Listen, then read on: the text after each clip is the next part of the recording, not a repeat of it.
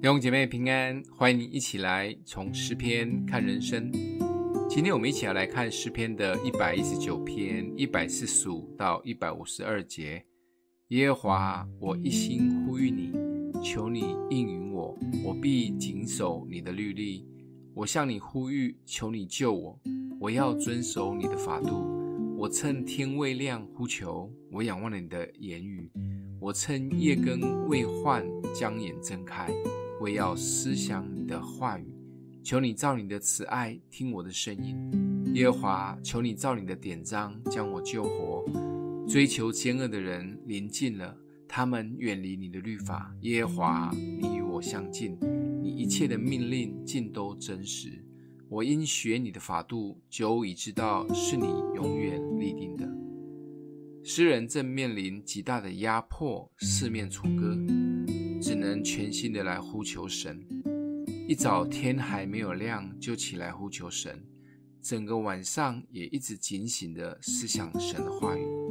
在危急困难的时刻，只有呼求及思想神的话语，能安慰他、鼓励他，也带给他盼望。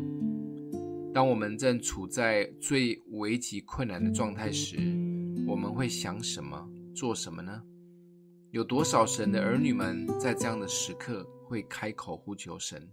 早晨、夜晚不停地呼求，心中虽然感到压迫，但一直思想神的应许及话语。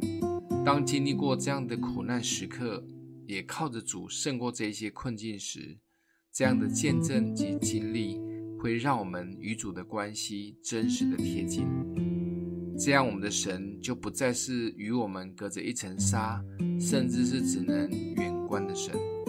每一天的生活，如果都是顺遂、平静、安稳的，我们就感谢神；若偶尔有一点小波浪，上上下下，我们就祷告神；若在极度危难、苦难中的时候，我们就呼求神。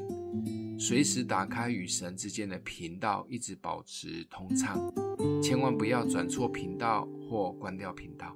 今天默想的经文在一百四十五节：耶和华，我一心呼吁你，求你应允我，我必谨守你的律例。我们一起来祷告：爱我们的父，你是我们患难中随时的帮助，不管我们处在平静安稳或高山低谷，都渴望你的同在，也让你的话语成为我们的力量。吸引我们更多靠近你，奉耶稣基督的名祷告，欢迎订阅分享，愿上帝祝福你哦。